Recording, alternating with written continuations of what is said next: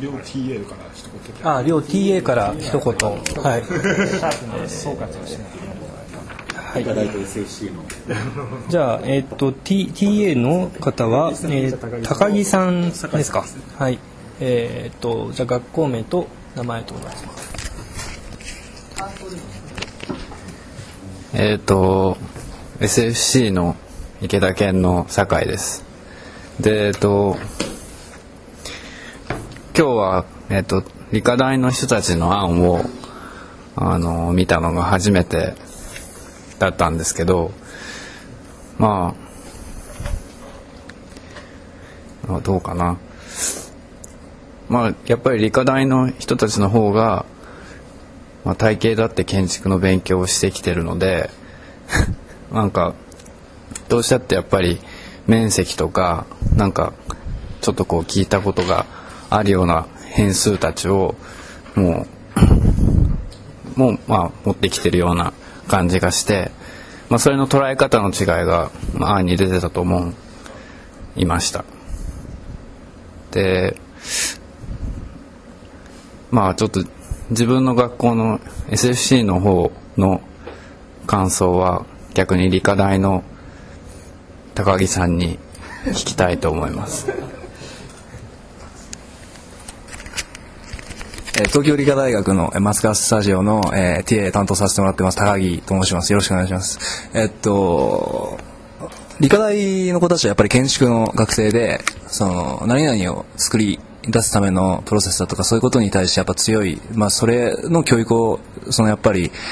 えー4年間受けてきたかあ3年間受けてきたから、まあ、それが出るっていうのは当たり前だと思うんですがただあのこれはいつも松川先生もおっしゃることなんですけどうちの学校のやつらはまだコンピューターが何かを作り出してくれるっていうふうに勘違いしてるやつらはまだいる。で今日今日発表を見ててもまだそれが強かったと思っていてあの今日の話をその最後の話を聞いて理科大のやつらも少し理解してくれたらいいなと思ったんですがあの、あ僕、僕、僕は去年、その、えっと、松川先生の授業を取っていて、あの、これは自分の中では、あの、理解しているつもりなんですけど、その、判断したりだとか作り出すっていうのはやっぱり人間の作業で、その絶対にコンピューターからは出してはくれない。で、実はでもそのコンピューターのそういう特性を、その、分かってるのはもしかしたら今日は SFC の子たちが強かったのかもしれないと思っていて、実はコンピューターに対してドライに見てるのは僕は SFC の側だと思います。多分。うん。でそういうことはあの言えると思うのでみんなも。てか僕自身も今日は勉強になったのであのとっても良かったかなっていうふうに思いました。以上です。手を挙げてはい。じゃあ学校名と学校名えっ、と慶応の SFC の修士1年の平本ですえっと最後のところが非常に興味があって松川さんに質問なんですけどその、まあ、藤村さんのご指摘で多くのアルゴリズム設計はそのグリッド型キューブ型ポロノイ型とあとサークル型みたいなものしか生み出さないと。で、まあ、それは設計のプロセスとか設計の仕方にまだ問題があるんじゃないかっていうふうになったなって、まあ、松川さんは今そうだと思いますっておっしゃったんですけどそれああじゃあ何でもいい。あえそれをなんていうんですかね。これからそれからなんていうんですかジャンプその設計手法をジャンプさせるためにはどういう可能性というかどういう方法論っていうのを思い描いてるんですか？っていう質問です。あのーこれも結局言ってること同じなんですよ。で先ほどからやっぱり試行錯誤の回数とスピードを上げるっていうことしか僕は言ってないんですけどそのアルゴリズムをどれだけたくさん生み出せるかっていうのも結局はそのたくさんの人がたくさんの回数試行錯誤する中であの多様性が出てくると思うんですね。あの単純に少ないだけだと思います。だからそれは構造的問題ではなくて、えっと、たくさんの人がたくさんの思考を、えーする間に、えー今先ほど藤村さんが言言われたような以外の、えーアルゴリズムが出てくるだろうというふうに思います。他のシチュエーションでの設計が、まあ、依頼されたとしたときに、まあそういう違った形のものが生まれてくるかもしれないっていう考え方です。いやいや、あの課題あの課題の課題の性質というよりはやっぱりその課題に対してどういうまあなんていうんですかパラメーターなり変数なりを与えればいいかというそそっちのイマジネーションだと思うんですよ。デザイナーの、そう。いう意味ではあの何でしたっけ？あのごめんなさい。あの SFC の人でもあの田地君、あの雑木林的トイレって言ってたじゃないですか、まあ、あのか彼のは、まあ、彼学部1年生なんですよ。で、まあ、建築もやってないわけですよ。だけど、まあ、彼のパラメーターって、まあ、ちょっと新しい新しいというかちょっと変わってたわけですよ。多くの人が、まあ、面積とかね割とこうあの想像できる建築的な、まあ、パラメーター多かった中で、まあ、なんていうか視線とか、まあ、割とその経験的に、まあ、パラメーター設定したわけですね。そういうのがすごく大事だと思うんですけどね。逆に言うと今の藤村さんの指摘したなんとか型なんとか型なんとか型そのそのアルゴリズミックに限らず一般的に建物や建築って全部そういうのが多いですよね。でそれあの以外のって考えてみたら何だろう。まあ自由曲面。それ以外にないんじゃないですか。だからそのそのアルゴリズミックデザインに対する批判というか 今世の中に立っている建築のデザインのなんていうかボキャブラリーっていうのは大半がそれになっているのではないんですかね。まあ、時間がそろそろだと思うので、あとは、えー、とちょっと質問で学生の方からもし何か質問があればあのこの機会にぜひお願いしたいんですけれども、えーまあ、今日の全体の公表会の話でもあるいは、えー今の、まあ、議論を聞いての話でもありましたら。中間公表で疑問を解消することによって最終公表でそうなそうそうそう。あの松川は普段エスキスの時こう言うけど僕は違うと思います。ゲストの先生方聞いてくださいよっていうのをなんぜひ。ちょっとさっきの問題はどう思ってるの？あのあのエンベロープ書いちゃダメなんですか？全部が何かグリッドかキューブかサークルかボロノイっていう単位で最終的なた建物の形までいっちゃうことに関して皆さんどうどう思ってる？え誰もそこは規制してないよ。あ規制しない。の自らそういう方向に行ってるだけ。でしょそう。そう。そう。自らそう思い込んでんじゃないの？みんな。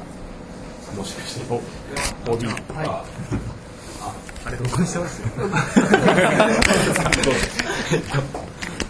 あえっと、慶応大学を卒業しました黒川と申します、えー、3年前にこの増川さんのスタジオを取りました。えっとという立場から今聞いていて皆さんの作品見て思ったのはなんかこうビビってるんじゃないかなその最終的にコンピューターで何かを取りまとめられるその自分のスキルの中で取りまとめられる範囲内を自分でなんか見据えてしまっているようなもうもう変数なんて多分結構目を塞いでじゃってる気がしてもっともっと変数を増やして複雑に一旦もうわけわかんないですって先生に泣きつくようなところまでこう深いとこまで行ってみたら絶対違うんだろうなってそれは去年も一昨年も思わなかったんですけども今はなんかすごくもうそのみんながビビっているんではないかと単純に思ってしまいました。これ止めた方がやっぱりお話ししやすいので。はないかなこちらでも録音した中でどうしても言いたい人。いますはい。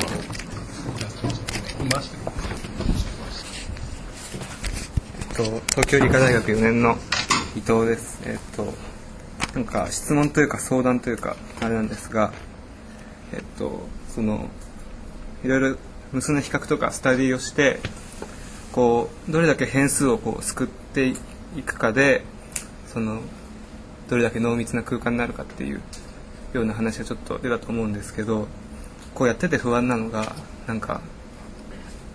この変数の取り方というか。どんどん増やしていけば増やしていくほど本当にそれが濃密につながるのかだとかその救い方だ救い方っていうのはちょっといまいち不安でそれを何か聞けたらなと思ってえっと、僕はそんなものに答えないと思うんです。だからとにかくたくさんやれということしかやっぱり言えなくてその、まあ、たくさんパラメータを拾って火山的に建築の、まあ、形態がねあのすごくデコレーティブになってたとするじゃないですか。でそれをまあ見てあの自分なり、まあ、あ周りなりね、まあ、あるいは最初に立てた自分の仮説が合ってるかどうかっていうのはそこで検証するわけですよね。でその検証によって間違ってるなと思えばその仮説を、えーもう一度再構築すればいいだけの話だと思うんです。でそれによって、まあ、今度はそのパラメータをリダクションするフェーズっていうのがあると思うんですよね。あの減らしていく方向にね。あるいは3つのパラメーターが1つの建築形態に統合されて実は火山的にパラメータを増やしていったんだけれども形態としてはよりシンプルになっていったっていう方向もあると思うんです。だからそういう可能性を潰さずに何度も何度もやっぱりこう試行錯誤するっていうことだと思います。だから誰に聞いても多分そんな決定的なルールなんてないと思います。えっとその話に関して僕が補足すると基本的にはあの濃密なものになるというのが僕の答えでしかしでもトータルにマクロな全体像を作らないといけないというのも事実でその2つのせめぎ合いをどうするかということが実はアルゴリズムデザインの大きな課題だと思っていてでそれは例えば複雑系の世界ですとあのカオスのあの話というのがそこに相当して自然界は基本的にカオスなんですけどもカオスですと非決定論的になって物事が成立しないように見えるんですが実際はニュートン力学で世界っていうのはある程度構造力学が成立するぐらいまでは整っている。だけれども実際にはカオスなんですよ本当に。だけれどもそのカオスとニュートン力学がどういうふうにハイブリッドになってるかっていうのを知覚するときに徹底的に細かいものを積み上げていくようなあの成り立ちというのはあの実はすごい重要で。だけどもニュートン力学的なある程度まとまりを持っているっていうのも重要で。その2つがどういうふうにせめぎ合うかっていうところが多分アルゴリズムで使い物美学の一つのポイントになると思いますね。僕は今の質問を聞いてちょっとその新しいことを思いついたんですけどもなんというかメインとして取り扱う変数とそうではないけど環境に存在する多様な何かあのあの変数っていうのをなんか分離するといいのかもしれないと思いました。でそれはなんかその建築が立つべき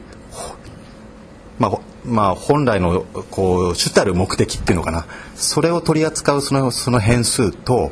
その建築が獲得すべき多様性のためのあの変数っていうのかな。その2つっていうのはなんか別のことのような今気がしていてというかメインの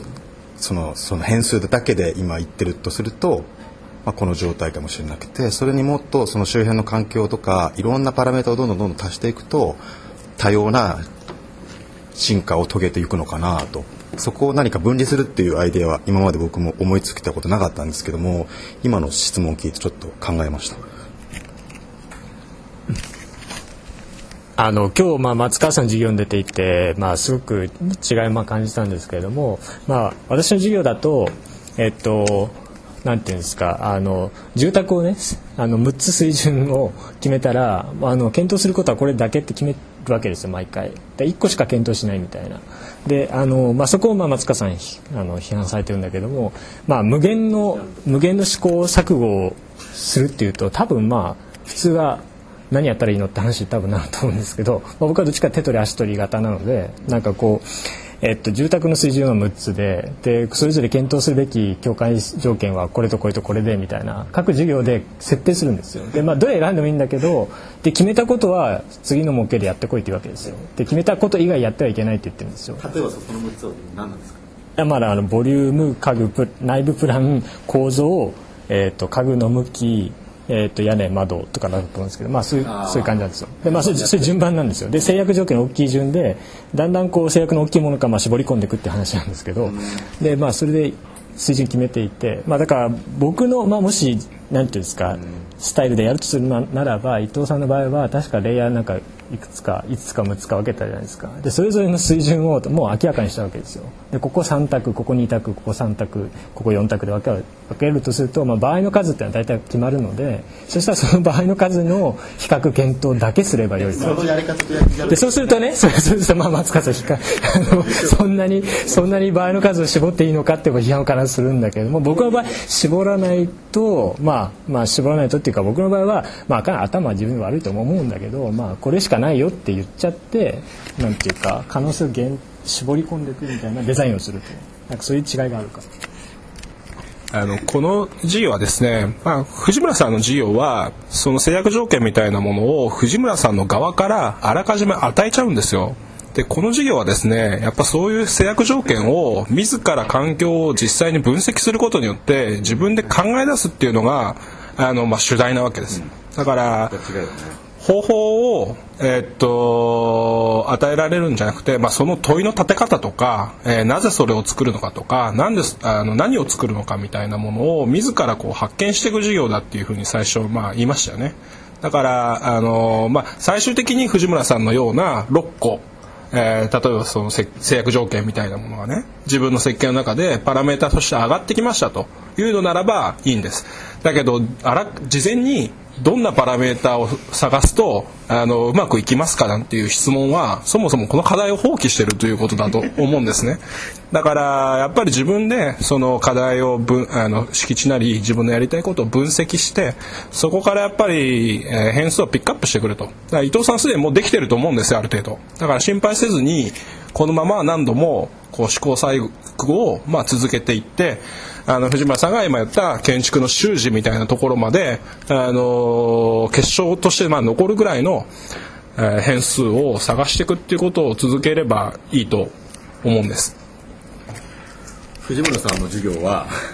その方法にのっとればなんていうみんないい設計ができるんですか？みんな金ばかりまで超濃密な 超濃密ですよ。だからまあそれはそれで成果なんですよ。全員が。全員が。高いレベルで設計ができると。そうなんですよ。素素晴らしいんですよ。なんですけどただねた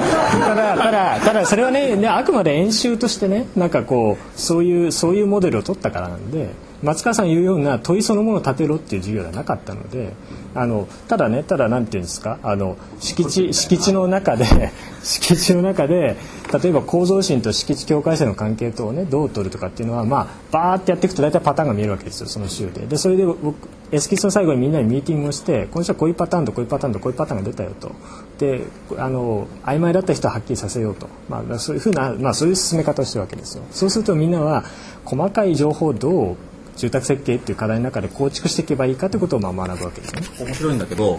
その授業をやって最後こう一案一案に対するこう批評というか公表はどの観点から公表が可能なんですか？だから松川さんの授業はそのなんていうか自分でそもそもの問いを立てろっていうところがあるからその問いの立て方が各人の何というかオリジナリティになっていてそこの部分に,まあ、部分に関してこう批評なり公表なりっていうのがこういう場で可能になっているじゃないですか。で藤村さんのやり方だとどこの部分が公表可能っていうか出てくるんですかね。うんなんかまあ、最後にあのその設計課題をこうずっとこう水準を洗い出して、まあ、倍の数を洗い出していくんだけどもそれを最後ギュッと一つのこうなんていうんですか建築にこうまとめていく時のインテグレーションのプロセスがあるわけですよ、まあ、中心化プロセスとか,、まあ、なんかアレクサンダー的に言っていたんですけどもそのどこに中心を取ってどこに向かってその主題をこう集めていくかっていう構築のプロセスがあるので、その論理的な手続きが、まあ、あのなんていうんですか合ってるかどうかっていうことをあのその最終形に照らしてこのその手続きは合ってるかどうかということを、まあ、みんなで考えていると。だからなんか数学の問題に近いのって批評や公表っていうのが時代がずれてきてませんか、あの変数をどうやって取っていくかという質問だったの。で、でも、いや、あの、藤村君の、あの、アルゴリズムに対する一つのちょっとあの、まあ、問題点というのは、建築的な慣習要素の再構成にはなるんですけども、決してそれは建築的再、あの、要素を、慣習的な要素を乗り越えることができないんじゃないかっていう、あの、疑問点があるんですよね。で、例えば変数を読み込むことによって、ある程度、何かこう、履歴がちょっと複雑になった、あの、いわば、複雑な様態というのはあるかもしれないですけど、それはでも、本当の意味で、あの、新しい建築を作ることになるのかっていう疑問っていうのは、やはりちょっとあるんですが。うんまあ、あの基本的慣習的な要素を、まあ、再構成すれば良いと今では思ってるんですけどねただまあそれはあくまで統合の論理というものが、まあ、今はそれしかないからなんで、まあ、もっと新しい統合の論理あるはずだとも思ってるので、まあ、そういうそういう関心で、まあ、松川さんの方法論とかにずっと興味を持っていると。そういうレベルで考えると、例えばやっぱりタイポロジーとか構成の論理を、例えばモダニズムの初期にみんな考えたような形で、ラディカルに根底から考え直す必要があるんじゃないかなっていうのが、僕のやっぱ意見ですね。やっぱ社会的な要求とある程度、まあ、結びついてるっていうのは大前提だと思うんですよね。やっぱコンクリートが発見されたとかスチールが発見されたとかガラスがあったとかっていうことは、まあ、材料レベルでの変化なんで、まあ、それ当然期間が変えると思うんですけど今変わってるのはあくまで設計の問題なんで設計のやり方は変わるだろうけれども、まあ、それが根拠にして変わる部分っていうのをまあ見極めたいみたいな。もう素晴らしい議論になってしまって彼のまあ最初の質問からだいぶ離れてしまって 申し訳ないと思いつつ、まあ、まさに。とにとにかく試行錯誤しろそうと。にかく考えなさい自分でってことで、あの考えてきた結果については、はいまあ、この授業の来月の、えーはい。一番最後のポルト会でそこに関しても、まあ、またみんなでこういろいろとして議論しましょうっていう。一応僕は答えてなかったので、まあ、僕はねちょっとアルゴリズムでニックデザインから、まあ、離れた立場からあまりまだよく分かってない立場から答えるとアルゴリズムのその、まあ、変数を抽出してくるのもそれをどう使うかもあのその人の結構センスに関わってるなってつまりやっぱりデザインセンスはすごくいってそのデザインセンスっていうのは単に形を作るデザインセンスというよりも、えーどれをどういうふうなアルゴリズムに組み替えると、えーうまくいくかということをやっぱり直感的にある程度考えて、えー拾ってくるセンスはやっぱり必要だと思うんでそこそういう意味だと別に今までのその建築設計とそんなに変わってることをやってるとは僕は思ってはないんですけどね。はい、というぐらいありますか？いいですか？はい。じゃあ、えっと今日は皆さんあの長時間のラジオ収録も、えーどうもありがとうございました。これが